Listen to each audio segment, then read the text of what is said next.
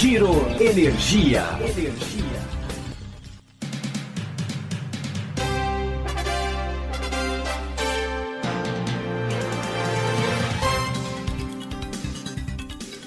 Olá, esse é o Giro Energia, o podcast sobre o setor de energia, patrocinado e desenvolvido pela Econ Energia. Eu sou Roberto Rockman, jornalista que cobre o setor de energia há duas décadas. Nesse episódio, a gente vai falar sobre autoprodução, um tema que está atraindo cada vez mais a atenção de um punhado de empresas de diferentes setores. Mas por que elas estão buscando gerar sua própria energia?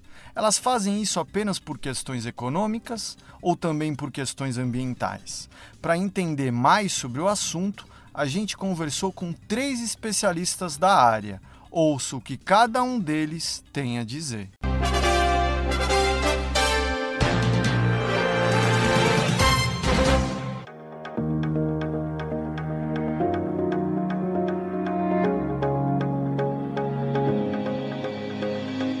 No início do ano, o Regis Itikawa assumiu a gerência de gestão de geração da Econ Energia a sua chegada é estratégica para a empresa, que busca crescer em projetos de autogeração. Queria saber primeiro, né, essa tua chegada aí, a Econ é um pouco estratégica. Vocês estão querendo crescer nesse segmento de autoprodução?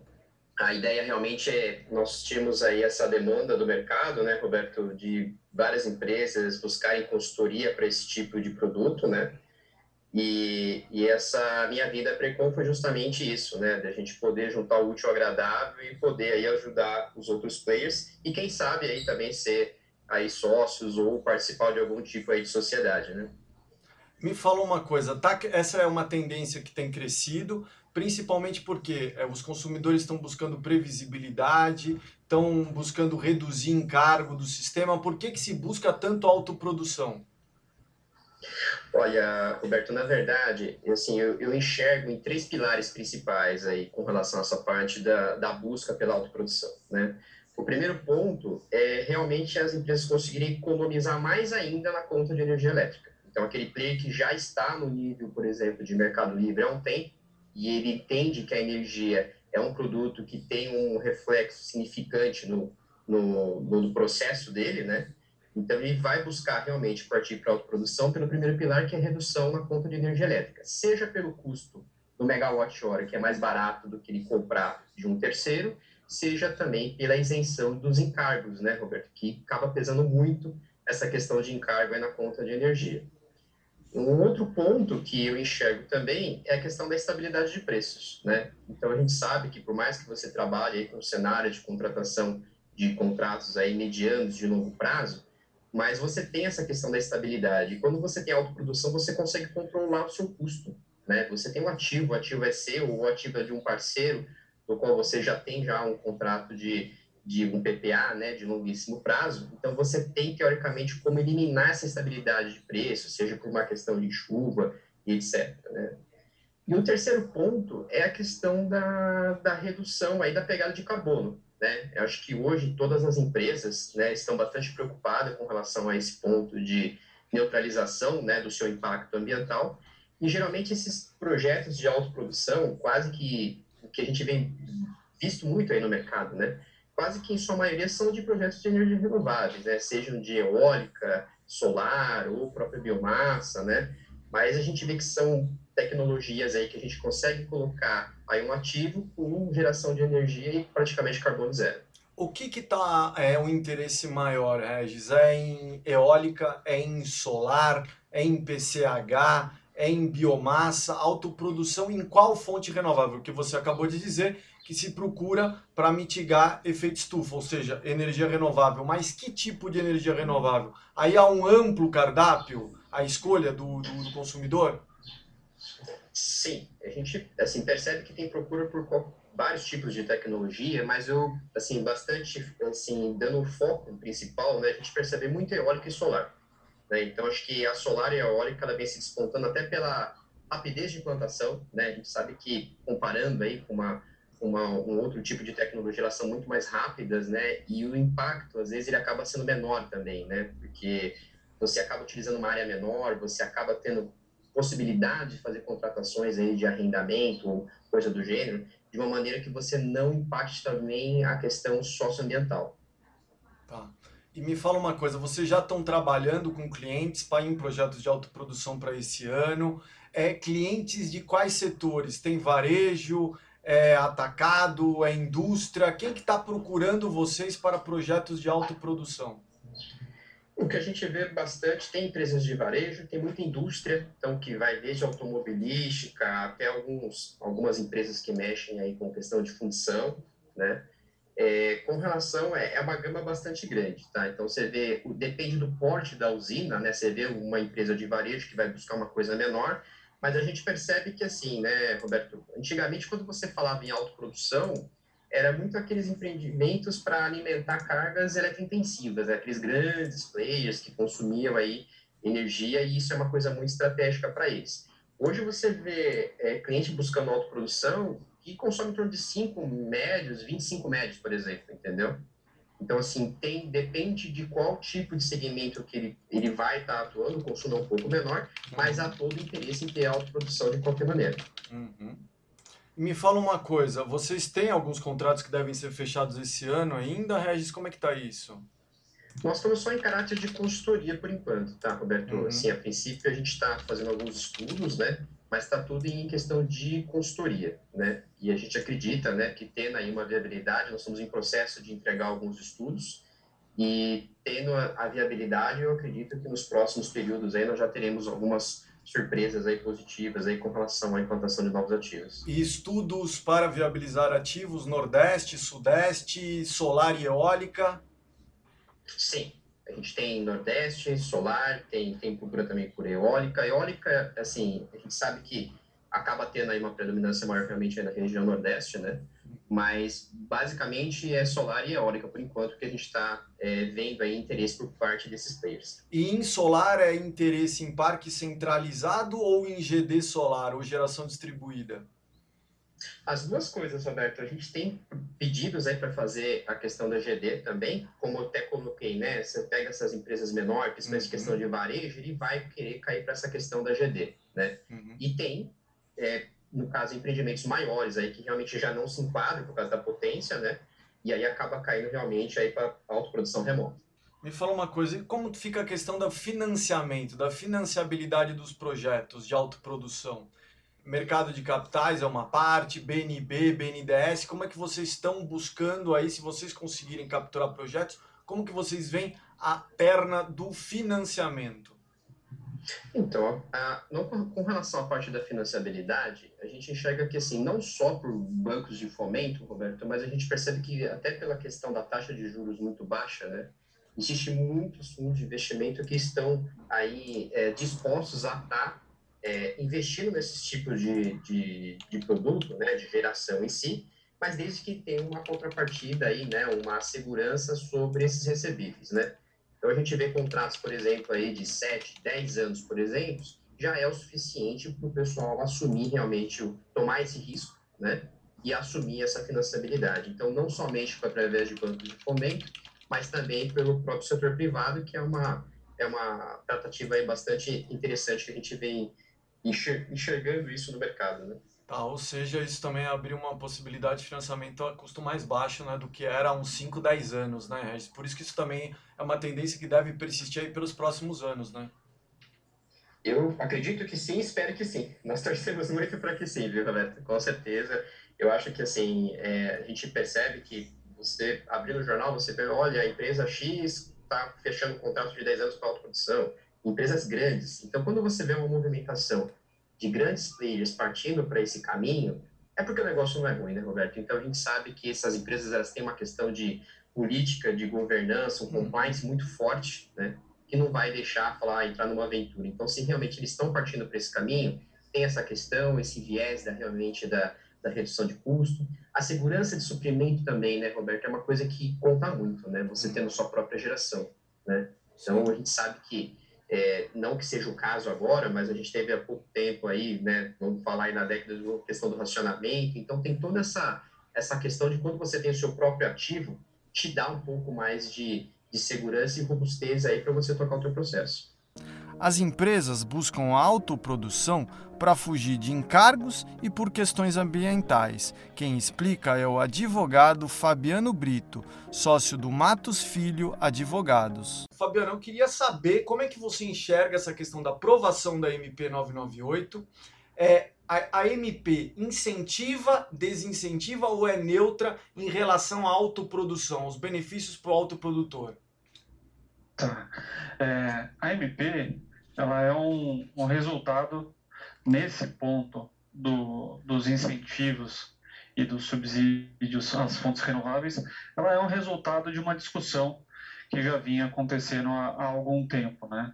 É, e, e, a aprovação em si, ainda mais com regras de transição, é, acredito que era algo esperado já pelo mercado, pelos geradores de fontes renováveis, é, e chega num momento em que o setor é, já está maduro, né? tanto o setor eólico quanto o solar, que é, acabou se desenvolvendo mais a partir de 2014, né? mais nessa, nessa última década. É, o setor eólico já está com duas décadas, né? O, o, setor solar é mais recente, mas também teve um crescimento enorme nos últimos anos. Então, eu não vejo, claro, no primeiro momento a gente pode ter algum, algum ajuste uh, marginal, mas não vai ser um choque uh, que vai desestruturar é, a, a, alguma empresa ou, ou, alguma cadeia de, de fornecimento e nem parar o desenvolvimento da, das fontes renováveis no país. É, acho que a gente já chegou num nível de desenvolvimento de tecnologia e da indústria, da cadeia como um todo, desde os financiadores até os desenvolvedores, até os próprios consumidores já acreditando na fonte, que ela é, é efetivamente uma. As fontes renováveis é, vão ser o futuro do, do, das nossas próximas décadas é, no desenvolvimento de energia. Dentro deste contexto, a gente tem uma situação particular, que aí é a autoprodução. É, porque a, a, AMP ela veio e ela tratou do incentivo né, e do, do um período de e regras de transição para as fontes renováveis é, de forma integral. É, a autoprodução em si é um movimento específico que está acontecendo, puxado assim, puxado por fontes renováveis, mas é um movimento que está acontecendo por outras razões. Não é apenas por causa do, do, do benefício do fio que essas fontes é, é, têm. Na verdade, ele está acontecendo por algumas é, é, algum, alguns fatores diferentes. O primeiro é justamente o amadurecimento do mercado. Então a gente tem dos dois lados da mesa hoje partes dispostas a efetivamente investir em, na expansão, na criação de projetos novos dedicados para aqueles clientes ou compartilhados com poucos clientes e o mercado se organizando em uma competição grande que está ocorrendo no mercado, não tem mistério. O preço da energia com a competição cai. É, então, esse é um primeiro fator, que é um momento, uma evolução natural do mercado. Um segundo fator é efetivamente o incentivo que existe na legislação com a não incidência de determinados encargos para a autoprodução. Agora, o, eu estou procurando ser bem específico aqui, porque a gente deveria classificar isso como um incentivo, mas não um subsídio. Tá. Por quê? Porque a CDE, que justamente não incide na, nas estruturas de autoprodução. E deixa eu só ela... fazer um parênteses. É importante dizer que a CDE hoje é o maior subsídio do setor, chegando a mais de 20 bilhões de reais e foi crescendo paulatinamente. E quando foi criada, era como a conta de desenvolvimento energético. Hoje ela abrange vários encargos. Exatamente, perfeito. E ela em si é uma conta que presta subsídios aos outros né, a, a, as diversas políticas que a gente escolheu. Então, é dela que vem o benefício é, para subclasse residencial baixa renda, é dela que vem é, o, o, o, subsídio para competitividade da, da fonte é, de carvão mineral, é, dela, e, e é sem fazer um juízo de valor em qual incentivo está correto ou não, mas o pagamento da CDE em si é que faz a junção, o acúmulo desse fundo setorial para o pagamento de subsídios aos outros. Uhum. Então, a, a, aqueles consumidores que estão indo para a autoprodução, na verdade, eles não estão recebendo um incentivo, um subsídio do governo para os seus projetos. Uhum. Eles estão deixando de pagar o subsídio de terceiros. Uhum. Né? Tem, e aí é uma contrapartida que é, é muito é, fera a gente discutir se ela deve continuar ou não. Mas ela é importante a gente separar completamente da avaliação que está sendo feita dos diversos subsídios que existem no setor. Né? As empresas que investem em autoprodução, efetivamente elas desembolsam dezenas de milhões, às vezes centenas de milhões dos próprios recursos para investir numa geração própria. Elas uhum. estão participando do setor, elas estão correndo riscos uhum. como investidores do setor. E aí, em benefício disso, o, benefício que elas estão recebendo, na verdade, é pagar um pouco menos de subsídios para os outros. Né? E, uhum. e, e né, é nessa luz que, que a discussão sobre a continuidade deles desse benefício deve, deve ocorrer ou não.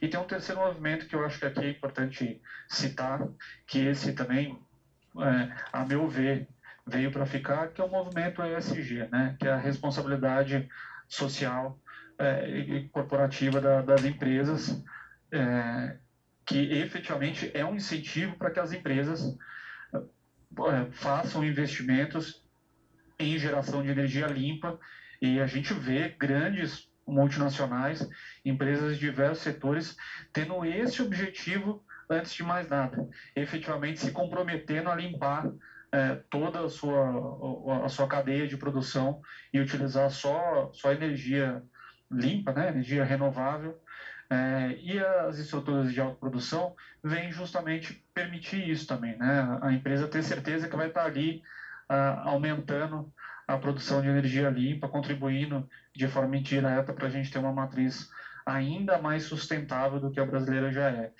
Esses movimentos, maturidade do setor, é, o próprio incentivo que hoje está na legislação e o movimento de, de responsabilidade, movimento ESG, o momento ESG que, de evolução que a gente chegou, é, eu não vejo essa situação mudando no curto prazo e por isso acredito que a aprovação da MP não vai afetar a continuidade da, da, da, da expansão de projetos de autoprodução que a gente tem encontrado.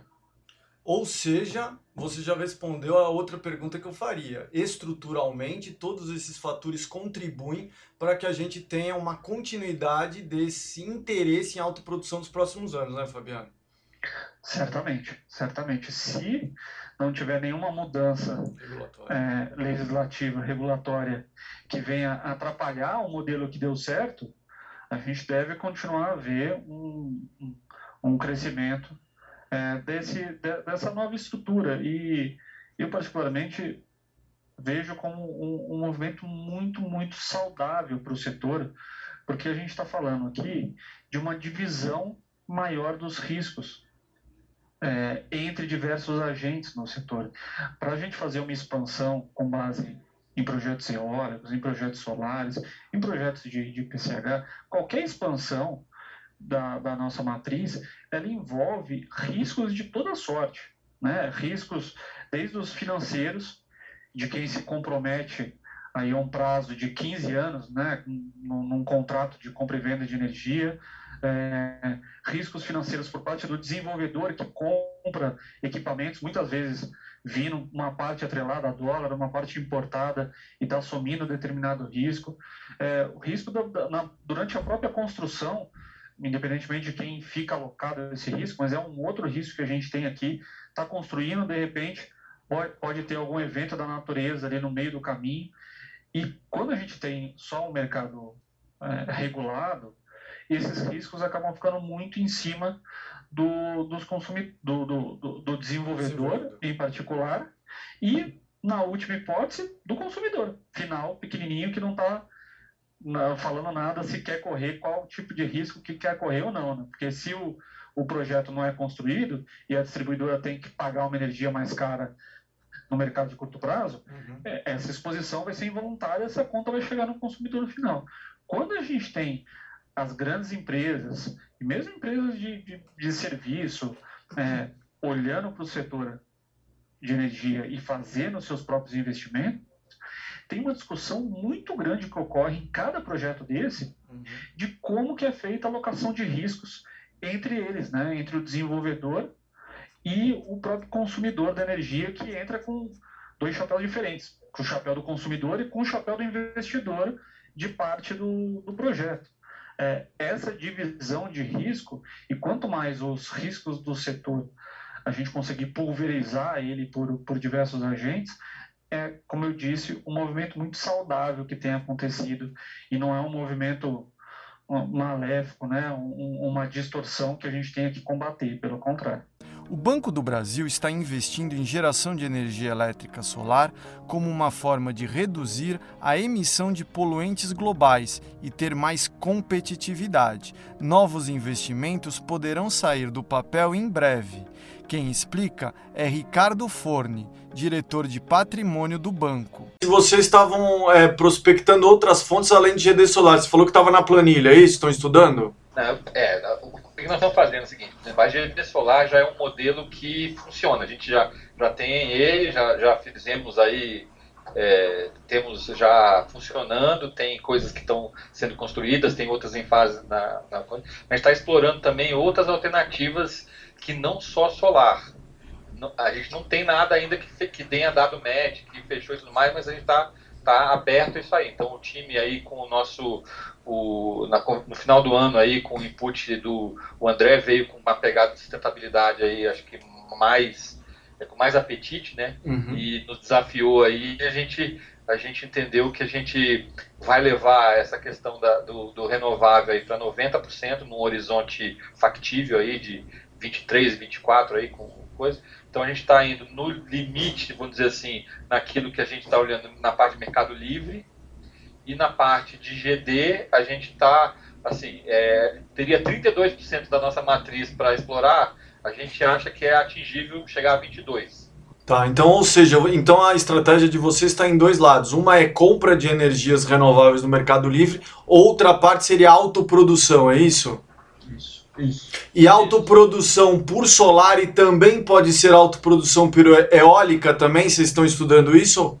Pode ser. Agora, assim, o, o que já tem contratado ou está em vias, né, o modelo nosso funciona para GD de fotovoltaica e a gente está vendo essas outras alternativas que existem. Então, pedir para o pessoal ser bem eclético em termos de, de analisar o que for possível. E o que, que a gente. É, e essa é uma estratégia que eu acho que são dois, é, dois drivers muito fortes da, da, da, nossa estratégia, que é a sustentabilidade e a eficiência. Então, a gente quer evoluir na sustentabilidade, tem um compromisso com a sustentabilidde, mas a gente está querendo fazer isso com eficiência. Não é, seria muito. Como é que fala? Muito confortável, né? Comprar o. Comprar o, o, o iRec aí, os certificados e, e deixar e, e pagar a, o dinheiro do, distribuidora, mas a gente tem uma oportunidade de fazer a sustentabilidade de fato, né? Aquela coisa que eu costumo falar para o meu time, que de sujar o shortinho, né? De ir lá e fazer e também conseguir eficiência nisso. É lógico que, à medida que o nosso apetite por sustentabilidade aumenta, as, as, as oportunidades de eficiência elas, elas são os, as economias marginais vão diminuindo, né? Isso uhum. foi muito, até na nossa discussão, ela foi muito clara e transparente. Né? A, gente, a gente fez economias aí de 40%, 50% nos primeiros pro, projetos. A gente, a gente, o nosso, a nossa tira agora, ela está baixando, né? Ela uhum. tentou cada vez mais indo atrás de fontes com, com a economia marginal diminuindo, né? Isso tá. é um fato. Tá. Escalando quer dizer que ele vai para onde? Vai para o Rio de Janeiro? Vai para o Nordeste? Vai, vai não, o escalando agora, na verdade, uhum. a gente a gente a gente está justamente detalhando essa estratégia tá. de o por onde, né?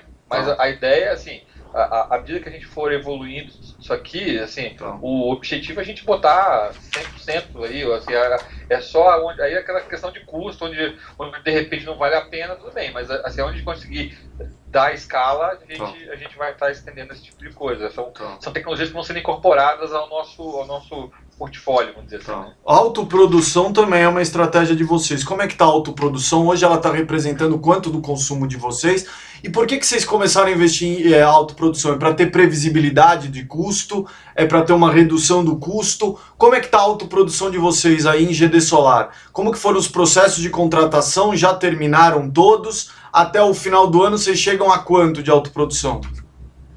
Olha só, o que, que nós temos já contratado? A autoprodução, esse, esse, esse, esse projeto ele até, até começou em 2018 e o grande é, diferencial dele do ponto de vista de concepção foi como fazer uma, né, um, um, um ente público, fazer uma licitação para uhum. você botar alguém para construir, né, um investidor que, que construa uma, uma usina, uhum. que na verdade a gente vai fazer um contrato de longo prazo, onde, onde o dia que ele ligar e começar a gerar energia, que eu começo a, fazer, a pagar um aluguel para ele. É isso que, esse é o essa é a engenharia que foi feita. Então, acho uhum. que é esse modelo que, que se mostrou assim, bastante interessante que, e o qual, uma vez é, testado no mercado, foi, fez licitação e tudo mais, a gente está escalando ele. E a gente fez também outra coisa, a gente procurou naquilo aonde tinha lá as maiores economias e tudo mais. Então, a gente já tem é, é, diferentes estágios aí é, já contratada em, em construção, tem outras que estão numa fase lá de homologação lá da, da, da, da licitação e tem, uhum. e tem as últimas aí que as, que as licitações estão ainda, o processo licitatório ainda está indo. Isso é o que a gente já vinha, vamos dizer assim, é, é o dever de casa que a gente fez em, em 2020. O que, que a gente chegou no final de 2020, fez uma discussão ampla e, e ampliamos, vamos dizer assim, o nosso apetite. Hum. É, isso que está contratado, a gente vai chegar a 10% em, em GD, com o que já está aí é, a licitação no mínimo na rua já. 10% do consumo de vocês, é isso?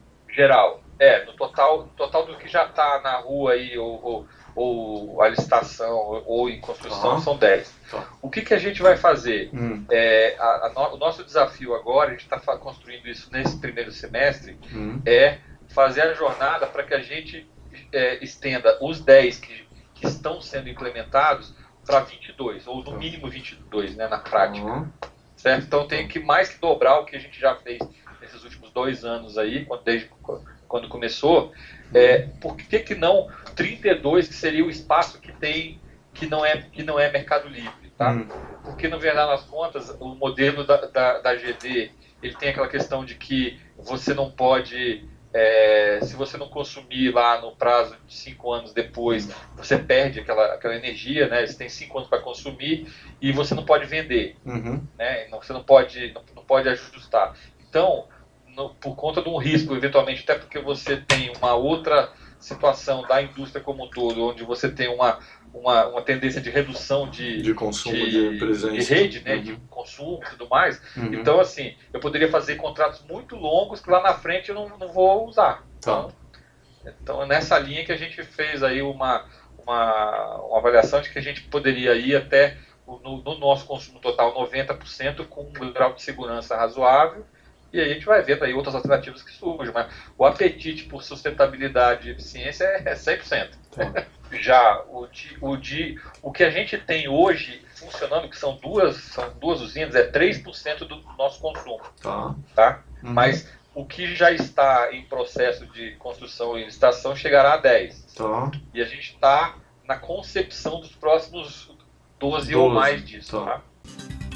Bom, pelas entrevistas, a gente pôde ouvir que a autoprodução irá ganhar ainda mais espaço no setor elétrico brasileiro. Isso ocorre por três motivos: reduzir o peso dos encargos na conta de luz, ter previsibilidade de gastos com energia e investir em fontes limpas de olho na pegada de carbono. O interesse está concentrado nesse momento principalmente em fonte eólica e fonte solar. Diante desse contexto, ficam algumas perguntas. A nova regulação de GD solar poderá ter impacto sobre esse crescimento? A potencial ampliação do mercado livre cria ainda mais oportunidades para a autoprodução? Eólica e solar continuarão liderando as preferências dos investidores? vale a sua reflexão. Obrigado pela sua audiência. Eu sou Roberto Rockman e esse foi o Giro Energia, o podcast sobre o setor de energia, patrocinado e desenvolvido pela Econ Energia. Até em breve.